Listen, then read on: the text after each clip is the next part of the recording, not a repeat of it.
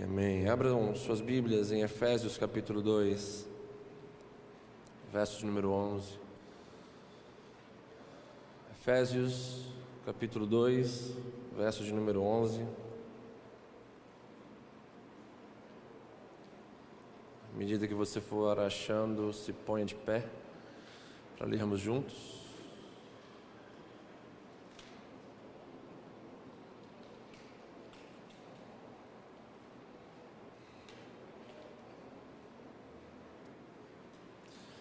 Diz o seguinte esse texto: Portanto, lembrai-vos de que vós, no passado, ereis gentios na carne, chamados incircuncisão, pelos que na carne se chamam circuncisão feita por mãos. Que naquele tempo vocês estavam sem Cristo, separados da comunidade de Israel, da comunidade do povo de Deus, e estranhos ao pacto da promessa, à aliança da promessa, não tendo esperança e sem Deus no mundo. Mas agora em Cristo Jesus, vós que antes estáveis longe, chegastes perto, pelo sangue do Cordeiro de Deus, Jesus Cristo nosso Senhor. Amém? Podeis vos assentar. O tema da minha mensagem nessa noite é desesperança. Desesperança é uma disposição e inclinação pessimismo. A desesperança, portanto, ela pode ser considerada como um espírito. E olhando para a nossa realidade, certamente esse é um dos espíritos mais poderosos e atuantes nos nossos dias.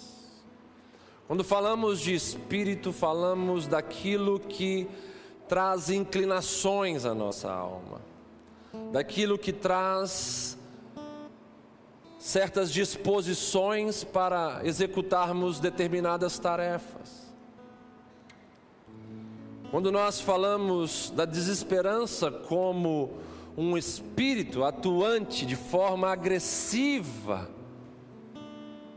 nesses dias, falamos daquilo que pode tirar a nossa fé.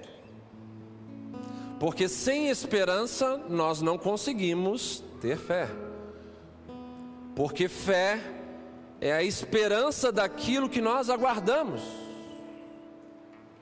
Então, sem esperança, uma pessoa que está atingida e afetada pelo espírito da desesperança, ela não vai conseguir ter fé, ela não vai conseguir ter forças renovadas, ela não vai conseguir ter a capacidade de se santificar, por quê?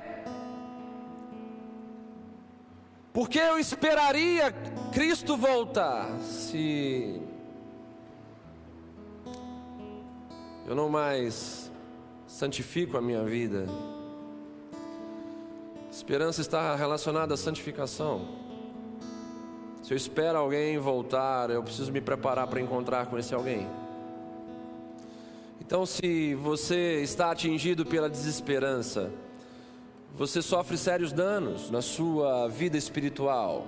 Você fica longe da fé e sem fé é impossível agradar a Deus.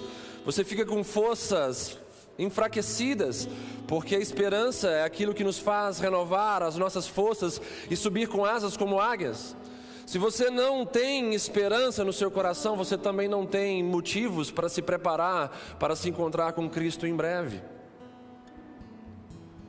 O texto que lemos de Efésios capítulo 2 nos mostra quem nós éramos antes de Cristo entrar em nossas vidas. O que que nós éramos antes de Cristo entrar em nossas vidas? O texto fala que nós éramos estranhos à aliança. Nós éramos pessoas perdidas sem esperança e sem Deus nesse mundo. É assim que nós estávamos antes de Cristo Jesus. Mas também o texto que nós lemos de Efésios capítulo 2 fala quem nós somos depois que o sangue de Jesus foi derramado por nós. E isso inclui uma nova identidade, um novo propósito e um novo destino na família de Deus e na aliança das promessas divinas para conosco. Antes nós não desfrutávamos dos benefícios da aliança com Deus, mas hoje em Cristo Jesus nós temos acesso às promessas e aos tesouros insondáveis do nosso Pai Celestial. Quando a gente fala de desesperança, a gente precisa olhar para o nosso país Nessa última semana, a nação brasileira tomou mais um golpe do órgão máximo de justiça, chamado STF. Nossa nação já vem sofrendo durante anos, isso independe da gestão política, se você gosta ou não do presidente que está lá no Palácio do Planalto ou não. Mas o sentimento de muitos nessa nação é um sentimento de luto. Depois dessa decisão polêmica e conturbada que saiu de lá, muitos brasileiros proclamaram em alto e bom som que perderam as esperanças para com esse país. O sentimento é de luto, o sentimento é de descontentamento, o sentimento é de desesperança. Como se a justiça nesse país tivesse morrido. Mas na verdade, ela já vem morrendo há muito tempo e ferindo a milhões e milhões de brasileiros. Diante desse fato e de tantos outros que eu poderia ficar citando aqui, que envolve a justiça, que envolve a corrupção, no nosso país. Uma pergunta se faz necessária: onde é que está a nossa esperança? Onde está a nossa esperança? Como lemos em Efésios 2, antes de Cristo entrar em nossas vidas, estávamos perdidos e sem esperança, sem Deus nesse mundo, porque todo cenário sem Cristo Jesus será sempre vazio de esperança. Mas hoje, nós que estamos perto dEle, desfrutando de Suas promessas de proteção, de provisão, de libertação, e vendo Ele assentado num alto e sublime trono, governando sem nenhum tipo de desconforto, num lugar sem injustiça, num lugar sem corrupção num lugar sem pecado. Ao termos a proximidade de Jesus como presente maior para a nossa alma, coração, para o nosso ser, nós conseguimos desfrutar de uma paz que o mundo não consegue conhecer e que nem mesmo nós que a experimentamos conseguimos explicá-la. A paz que excede todo entendimento. A paz no meio da guerra, a paz no meio da tormenta, a paz no meio da tempestade, a paz no meio da injustiça, a paz no meio da corrupção, a paz no meio de uma nação desesperançosa. Enfim, em Cristo Jesus nós temos a verdadeira esperança e, consequentemente, nós temos a verdadeira fé, a certeza de tudo aquilo que nós esperamos em Deus. E em Deus nós esperamos um corpo glorificado, novos céus e nova terra. Quando a gente fala de desesperança, um personagem bíblico pula diante dos nossos olhos.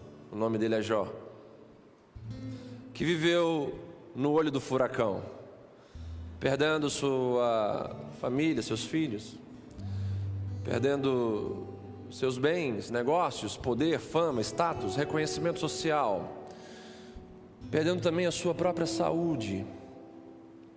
E Jó nos mostra sintomas claros da desesperança em nossos corações.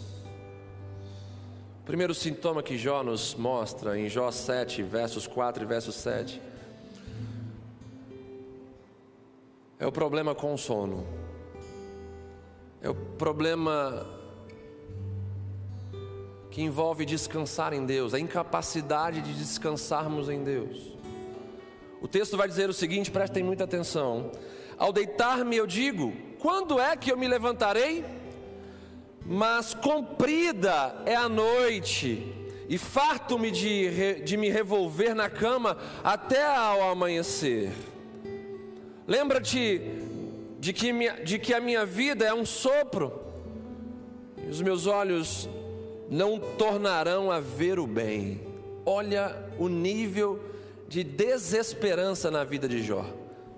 E os meus olhos não tornarão a ver o bem. Jó nos mostra que a desesperança traz para nós ansiedade, angústia, preocupação, e isso arrebenta com o nosso sono. Isso nos torna incapazes de descansarmos.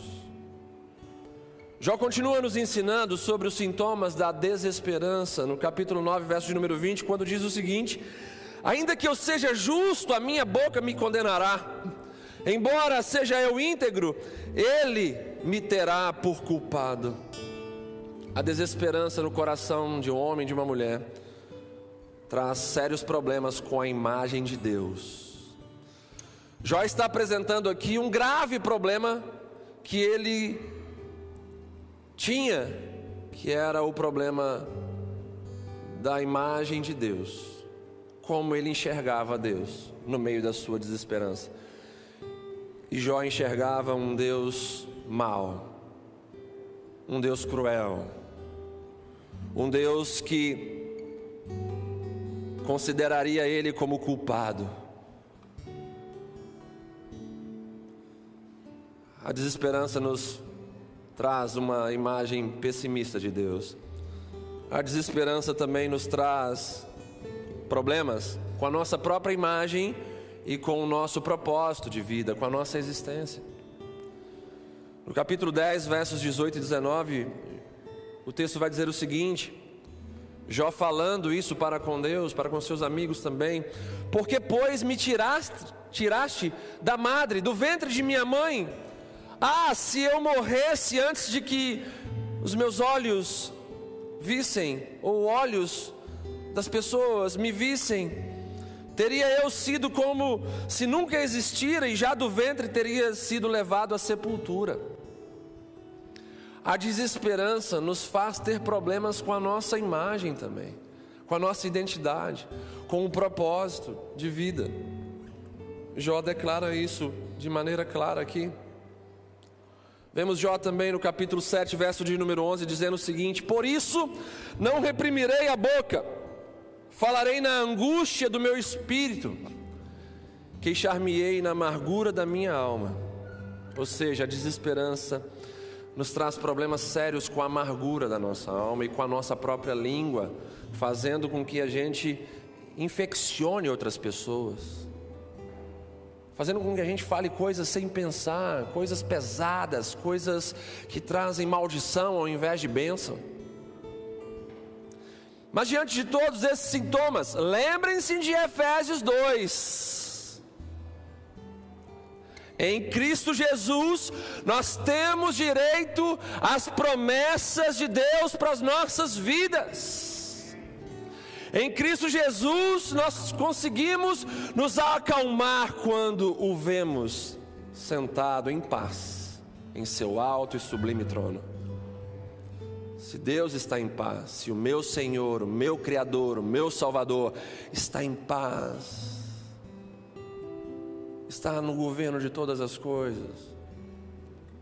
Eu, como seu servo, seu filho, seu discípulo, eu preciso também descansar. E nele eu consigo acessar promessas de paz, promessas de provisão, promessas de proteção, promessas de alegria em tempos difíceis. Quem crê nisso aqui, diga amém. Para que possamos experimentar tudo isso, a gente precisa se entregar totalmente ao Senhor. As nossas entregas precisam ser totais nesses dias, irmãos. Deus ele não quer ofertas parciais, ele apenas aceita ofertas integrais, entregas integra integrais. É tempo de entregarmos tudo a Ele, para desfrutarmos exatamente dessas promessas que estou falando aqui. Como diz uma canção antiga, da mesma época da primeira que cansamos, cantamos aqui, diz assim: Eu quero me entregar eu quero derramar a minha vida em teu altar, a minha vida em teu altar. Mais uma vez. Eu quero me entregar. Diga isso em voz alta. Eu quero derramar a minha vida em teu altar, a minha vida em teu altar.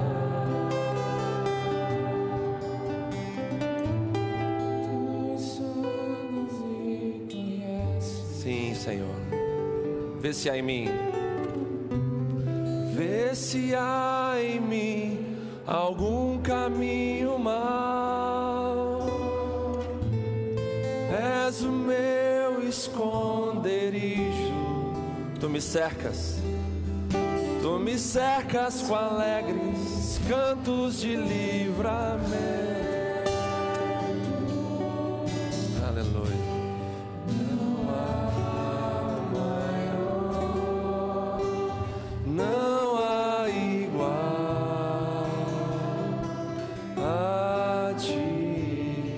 Nosso amigo fiel.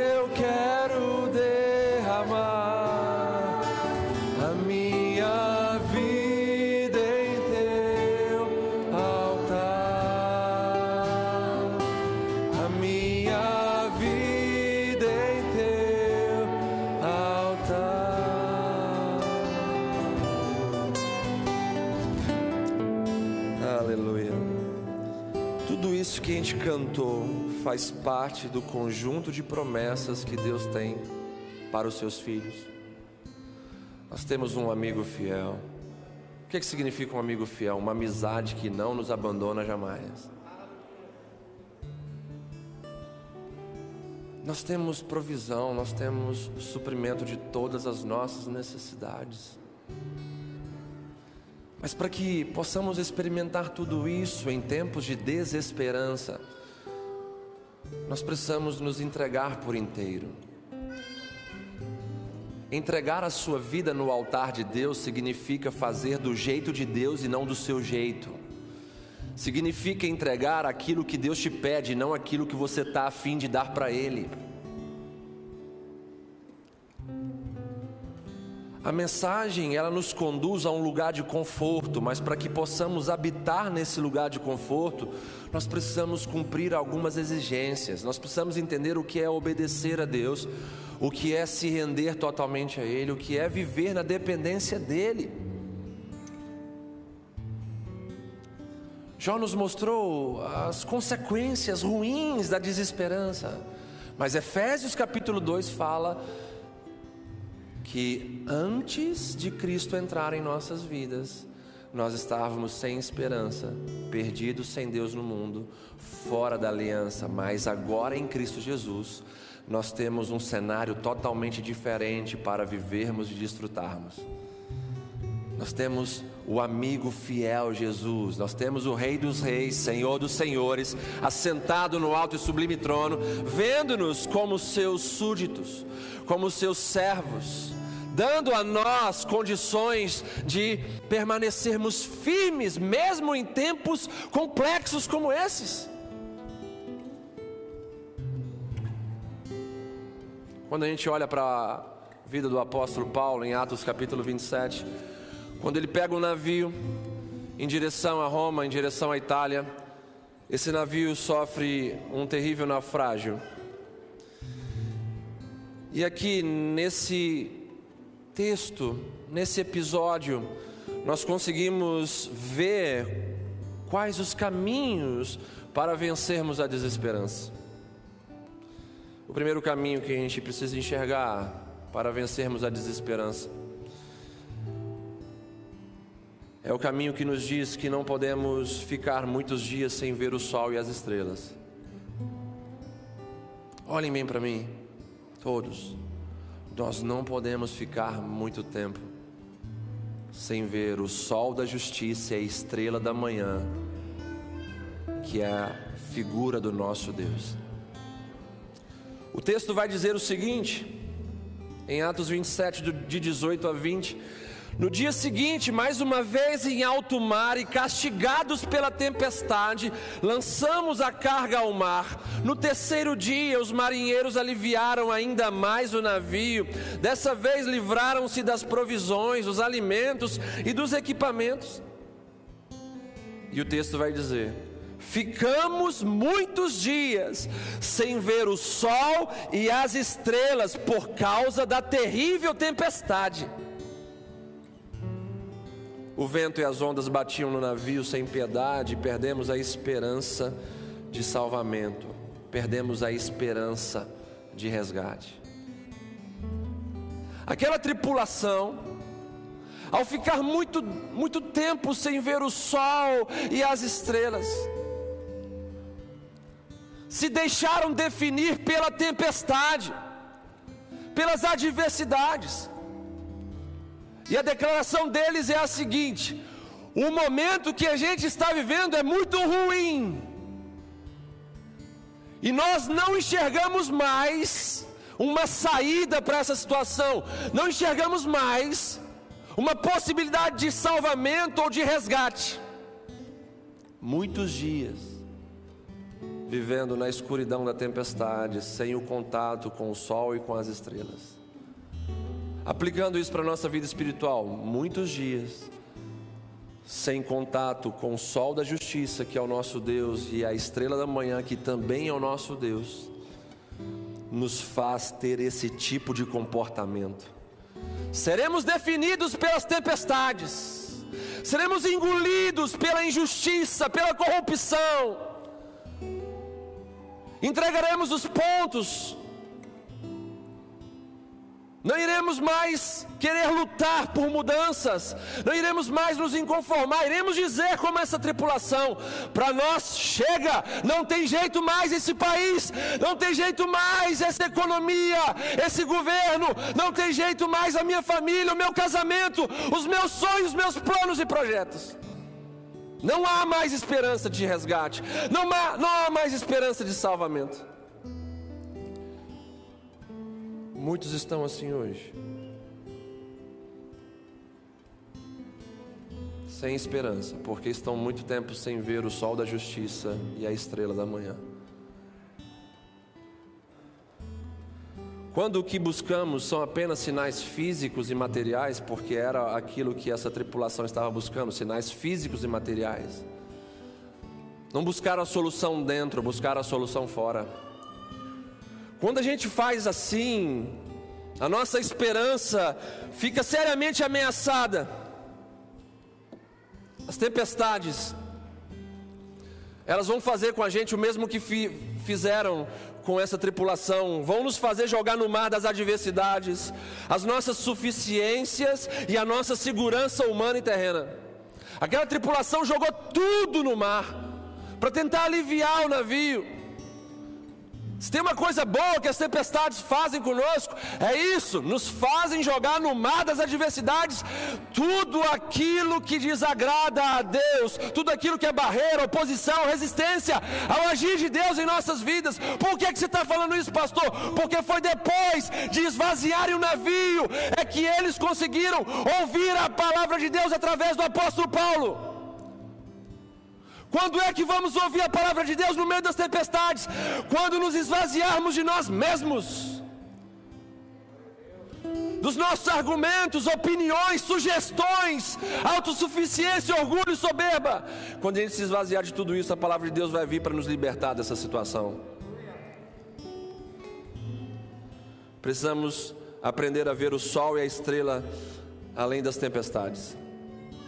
Primeira lição: aprenda a ver o sol da justiça, a estrela da manhã, a presença de Deus além das tempestades. Não permita que as tempestades definam você, definam sua identidade, seu propósito e, sua, e o seu destino. Segunda coisa que a gente vê aqui, estamos observando o naufrágio de Atos capítulo 27, na viagem de Paulo a Roma. Estamos aprendendo a como vencer a desesperança, e a primeira coisa que a gente aprendeu aqui é que nós devemos enxergar o sol da justiça, a estrela da manhã, para além das tempestades. A segunda coisa que a gente aprende aqui é que a palavra de Deus vem quando nós estamos vazios de nós mesmos, para que possamos ter o barco de nossas vidas guiados para um porto seguro. O texto vai dizer em Atos 27, 23 ao 25: Pois ontem à noite um anjo de Deus, a quem pertenço e sirvo, se pôs ao meu lado e disse: Não tenha medo, Paulo, não tenha medo, igreja, não tenha medo, comunidade cristã Missão Serra, não tenha medo, meu irmão e minha irmã. E o anjo continua falando com Paulo: É preciso que você compareça em Roma diante de César. E Deus, em Sua bondade, concedeu proteção a todos que navegam com você. Portanto, tenham bom ânimo nessa tempestade, creiam em Deus, e tudo ocorrerá exatamente como o Senhor disse. Sabe de uma coisa, irmãos? Mesmo nas tempestades mais terríveis que a gente enfrenta, tempestades essas que ameaçam a nossa esperança, a palavra de Deus, ela continua nos alcançando. Mesmo nas piores tempestades, a palavra de Deus continua alcançando o meu coração, o seu coração, a minha miséria, a sua miséria. O que, que a gente precisa fazer? Nos esvaziar daquilo que é passageiro e nos encher daquilo que é eterno. O que, que é eterno? A palavra de Deus. A fé vem pelo ouvir, ouvir da pregação da palavra de Deus. Quem está recebendo fé renovada nessa noite a ouvir a palavra de Deus?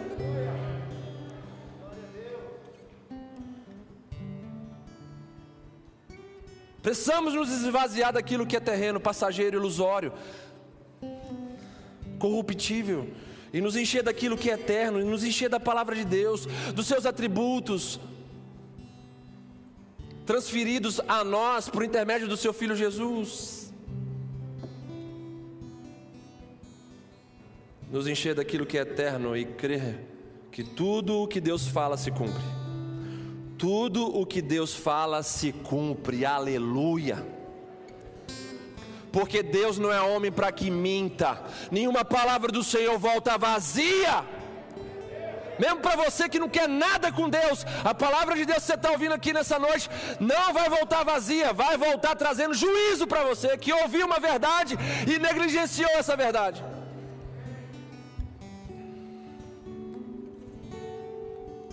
Como diz lá em Josué 23,14: Nenhuma só palavra caiu de todas as boas palavras que falou de vós o Senhor vosso Deus. Todas as palavras vos sobrevieram, e nem delas caiu uma só palavra. Desesperança se cura com o que então, irmãos? Com menos de nós e mais de Deus. Desesperança se cura com o que, irmãos? com fé e ação mediante a palavra. Toda fé genuína é acompanhada de atitude, acompanhada de ação. Tiago vai falar que fé sem obras é morta. O que, que essa tripulação fez para que todos se salvassem? O que Deus falou por intermédio de Paulo se cumpriu perfeitamente. Vai ler o final do capítulo: ninguém morreu daquele navio, porque Deus falou que todos se salvariam. E aquela tripulação colocou asas na sua fé, pés, pés na sua fé, e se movimentaram. De que maneira? O navio se estraçalhou, eles, aqueles, aqueles que sabiam nadar, começaram a nadar, os que não sabiam nadar, agarraram-se aos pedaços de madeira do navio e fizeram esforço não ficaram esperando anjos pegarem eles e colocarem em terra firme. Não! Fé e ação caminham juntos. E aí eu te pergunto uma coisa nessa noite: qual é a sua ação mediante a palavra de Deus? Qual é a ação que Deus está colocando no seu coração como necessária para mudar a sua situação? Será que a ação que você precisa fazer, precisa ter, mediante a palavra de Deus, é se levantar da sua inércia e ir para a luta na sua casa, no seu serviço, nos seus estudos? Será que a ação que Deus quer de você, mediante a palavra dele para com a sua vida, é se, é se arrepender dos seus pecados, é pedir perdão às pessoas que você machucou e magoou? Será que a ação que Deus espera de você é sonhar um novo sonho e parar de ficar lambendo ferida de sonhos frustrados do passado? Encerrando essa mensagem, quero dizer para vocês que Jesus está pronto, pronto mesmo, para nos ajudar a vencer a desesperança. Jesus está pronto, está preparado para nos ajudar a vencer a a desesperança. Por que, pastor? Porque Isaías fala algo poderoso sobre Jesus. E olha o que, que Isaías fala: O Espírito do Senhor Deus está sobre mim. Jesus pregou sobre esse mesmo texto na sinagoga. O Espírito do Senhor Deus está sobre mim. Porque o Senhor me ungiu. O que, que é ungir? Preparar. Porque o Senhor me preparou para pregar boas novas aos quebrantados, a pessoas que estão arrebentadas na vida. Ele me enviou a curar aqueles que estão quebrantados de coração e a proclamar libertação aos cativos e a pôr em liberdade os algemados, que os demônios saiam nessa noite. Eu te dou uma ordem agora da vida dessa pessoa. Bata em retirada agora, demônios enviados das trevas. O Espírito do Senhor Deus está sobre esse lugar, sobre essa comunidade, sobre essa liderança. Batam em retirada. Espíritos malignos da desesperança, batam em retirada nessa noite.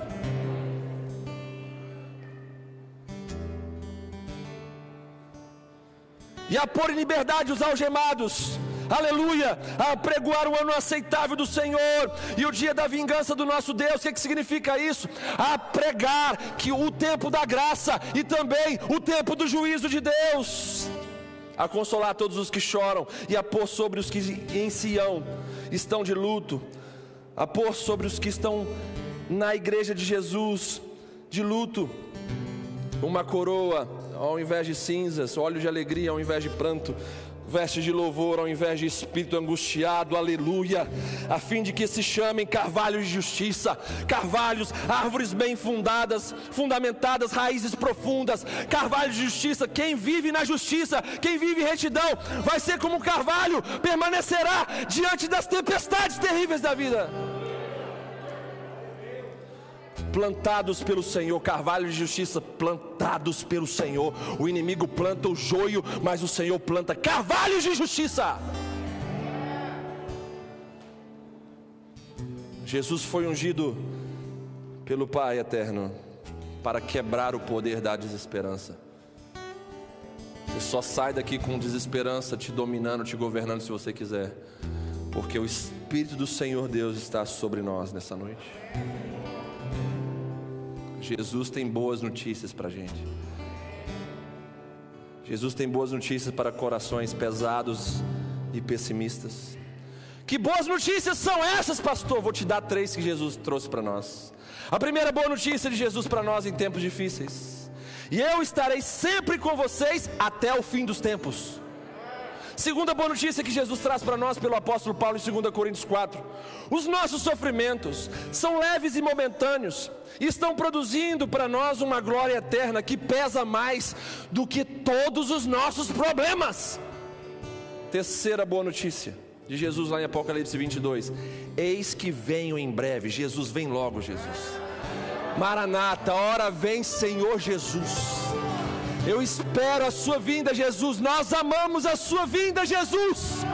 Nós somos tua noiva, Jesus. Estamos lutando contra o mundo, contra o pecado e principalmente contra nós mesmos. Vem, Jesus.